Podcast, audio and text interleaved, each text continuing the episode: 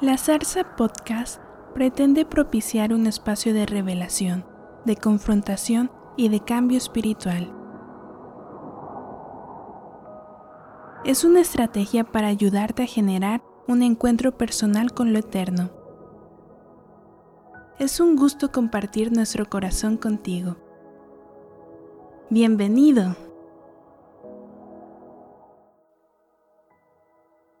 Qué gusto estar una vez más contigo y poder compartir un poco de las cosas que en el día a día vamos entendiendo y Dios va mostrando a nuestros corazones. Hace unos días comencé a meditar sobre la importancia de la integridad en las cosas que realizamos. Una palabra que casi en nuestros días se está volviendo una palabra en desuso, pero que en los cielos su vigencia es eterna. Si revisas conmigo el Salmo capítulo 15, encontrarás en la nueva versión internacional que dice de esta manera, requisitos para vivir con Dios. Dime, Dios mío, ¿quién puede vivir en tu santuario? ¿Quién puede vivir en tu monte santo? Solo quien hace lo bueno y practica la justicia, solo quien piensa en la verdad y habla con la verdad. Solo quien no habla mal de nadie, ni busca el mal de nadie, ni ofende a nadie, solo quien desprecia al que merece desprecio, pero respeta a quien honra a Dios, solo quien cumple lo que promete aunque salga perdiendo, solo quien presta dinero sin cobrar intereses y jamás acepta dinero para perjudicar al inocente, quien así se comporta, vivirá siempre seguro. En la versión Reina Valera, que es la más conocida, la 1960 en el habla hispana, dice de esta manera, Jehová, ¿quién habitará en tu tabernáculo? ¿Quién morará en tu monte santo? Yo te pregunto, ¿alguna vez te has cuestionado si pasarás tiempo con Dios, no solamente en esta vida, sino después de toda nuestra existencia en lo eterno? ¿Cuánta gente se pregunta, Señor, yo estoy en tu lista, en aquellos que tú estás invitando a pasar el tiempo eterno en tu casa?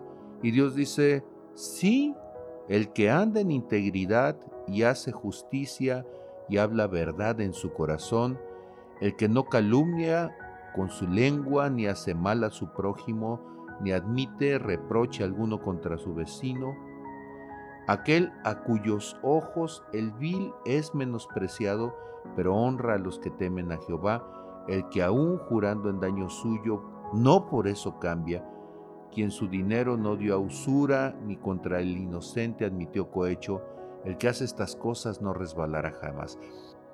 Pareciera que estas palabras describen a personas que ya no existen a nuestro alrededor. Pareciera que estas palabras describen a personas que no son de este mundo y efectivamente son personas que se encuentran en otra dimensión. ¿Cómo que en otra dimensión? En el verso 2 dice, el que anda en integridad y hace justicia y habla verdad en su corazón. La palabra integridad significa alguien que es de una sola pieza, alguien que siempre hace lo correcto, alguien que todo aquello que es considerado bueno, todo aquello que es considerado noble, de buen nombre, digno, lo toma, lo hace, lo lleva a cabo sin afectar los intereses de otras personas. Cuando se habla de integridad, se habla de totalidad de que la persona totalmente es honesta, totalmente tiene buena intención, totalmente hace las cosas correctas. Cuando se habla de integridad se está hablando de una persona que es robusta. ¿Cómo es eso que es robusta? Sí, esto es que tiene la fortaleza, la entereza, que tiene la determinación para oponerse a lo que no es correcto. El vocablo deriva del adjetivo integer, que significa intacto, entero, no tocado, no alcanzado por algún mal. Y entonces cuando nosotros estamos hablando de personas que son íntegras, estamos hablando de personas que son honradas que son honestas, que tienen respeto por los demás, que hacen las cosas correctamente, con la intención correcta, de una manera responsable, que tienen un control sobre sí mismas, que tienen respeto por el tiempo de otros y por eso son puntuales, que son leales a la palabra empeñada. Por eso cuando el Señor dice, quien aún jurando en perjuicio propio, no por eso no cambia, quien respeta lo que ha prometido y lo cumple aunque salga perdiendo. Ahora, ¿por qué es tan importante eso? Cuando en Salmo capítulo 84, en el verso 11, la palabra de Dios nos enseña, Salmo capítulo 84, en el verso 11, dice, porque sol y escudo es Jehová Dios, gracia y gloria dará el Señor, no quitará el bien a los que andan en integridad. Andar en integridad se convierte en un espacio de protección en el mundo espiritual. Porque cuando nosotros somos de una sola pieza delante de Dios, Dios nos ve sobre todas las personas, sobre todas las circunstancias, como alguien digno de ser alabado.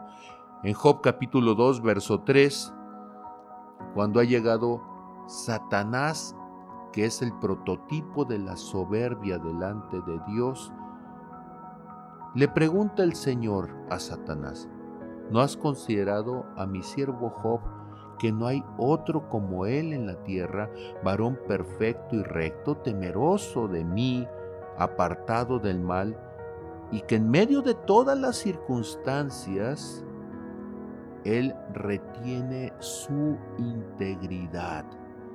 Él retiene, Él conserva su integridad. Aun cuando han sucedido todas las cosas contra Él, viéndose arruinado sin entender la causa. Nosotros debemos de entender que para Dios la integridad es un requisito fundamental porque gracias a ella se pueden cumplir los propósitos de Dios. Cuando una persona no es íntegra, todo lo que Dios pone en sus manos se pudre, se corrompe. Cuando una persona no es íntegra, todo lo que Dios quiere hacer se va por la borda, se pierde en cada momento y en cada circunstancia.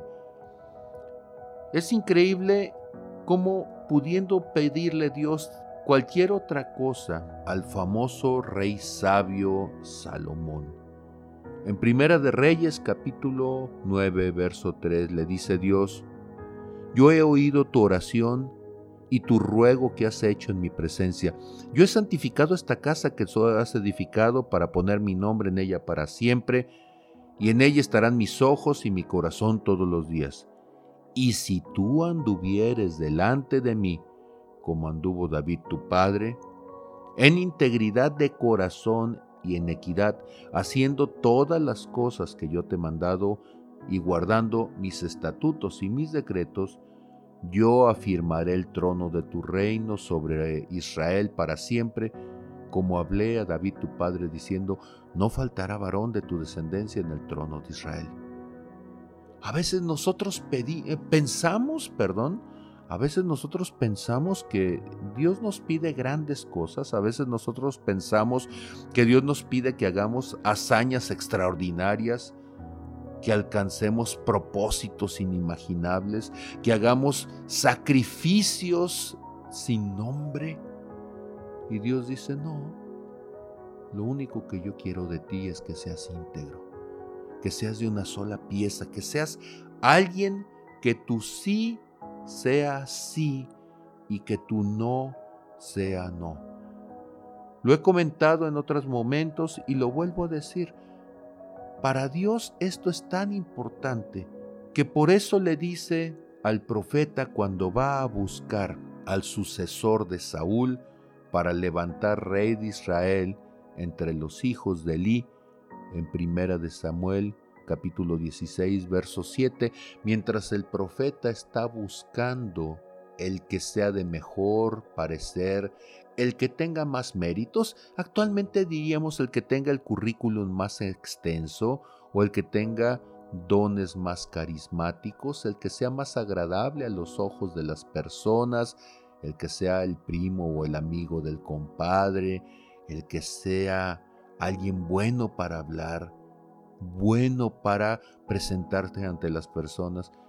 Y el Señor dice, no mires lo hermoso de su parecer, no mires su apariencia. El hombre ve la apariencia, Dios ve el corazón. Y si Dios tuviera que ver tu corazón en este momento, ¿qué es lo que vería? Si Dios en este momento pusiera atención en lo que hay dentro de ti, ¿qué vería? Hay, un pasaje que a mí me parece terrible y se encuentra en Juan capítulo 2 versos 23 y 24. Dice que mientras Jesús estaba en la ciudad de Jerusalén durante la fiesta de la Pascua, muchos creyeron en él porque vieron los milagros que hacía. Pon atención en el verso 24. Dice, pero Jesús no confiaba en ellos ni necesitaba que le dijeran nada de nadie, porque los conocía a todos y sabía lo que pensaban. Siempre decimos que Dios conoce todas las cosas, es omnisciente. Siempre decimos que Dios conoce la intención y pesa el corazón del hombre, pero Dios sabrá verdaderamente lo que hay en nuestro corazón. Yo creo que sí. Seguramente Dios sabe lo que hay en tu corazón y en el mío. Pero nosotros sabremos qué tan importante es ser íntegros con el Señor sabes que antes que cualquier otra cosa, una relación con Dios se basa en la integridad. Y la integridad significa poder decir, Señor, estoy equivocado y lo reconozco. Señor, he cometido faltas y lo reconozco. Señor, he hecho aquellas cosas que tú me dijiste que no hiciera y lo reconozco. Cuando en Génesis capítulo 3 Adán cae en pecado, hace aquellas cosas que su Padre Dios le dijo que no hiciera. Llega el Señor en el verso 8 y le dice, Adán, Adán, ¿en dónde estás? Adán sabía que había hecho mal y se esconde, se oculta, se pone hojas para cubrirse. Y cuando le dice, ¿qué hiciste, Adán? ¿Qué has hecho? Al hombre le faltó integridad. Y en ese momento buscó una justificación y dice, la mujer que tú me diste fue la causa del problema, la mujer que tú me diste. Si nosotros fuéramos capaces de poder entender cómo para Dios es tan importante nuestra integridad, Dios sabe que pecaste, Dios sabe que te equivocaste. Dios sabe las cosas que has hecho. Pero mientras nosotros no seamos íntegros, Dios no puede hacer nada. Muchos podrían criticar lo que voy a decir a continuación por no entender correctamente la dimensión de la gracia de Dios en relación a la integridad de nuestra actitud y relación con Dios.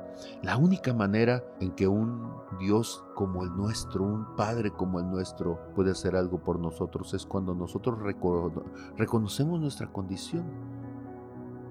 Para que Jesús sea nuestro Salvador, primeramente necesitamos reconocernos como gente perdida, gente que necesita ser salvo. Yo no te digo todas estas cosas para condenarte, yo he tenido que vivir mi propio proceso de integridad.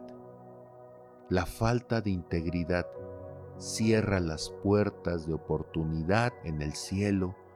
La falta de integridad nos convierte en personas distintas, perversas ante los ojos de Dios, aunque a los ojos de las personas aparentamos ser completamente sanas y transparentes. Eso fue lo que les dijo el Señor Jesús a los fariseos, sepulcros blanqueados, blancos por fuera, podridos por dentro, faltos de integridad. En esta ocasión yo te invito a que revises tu corazón y que seas honesto contigo mismo, que seas íntegro. La única manera de poder generar un cambio en nuestras vidas es ser capaces de ser íntegros. Yo te animo, comienza a ser íntegro desde este momento contigo mismo y seguramente lo serás con Dios. Gracias por escucharme y hasta la próxima.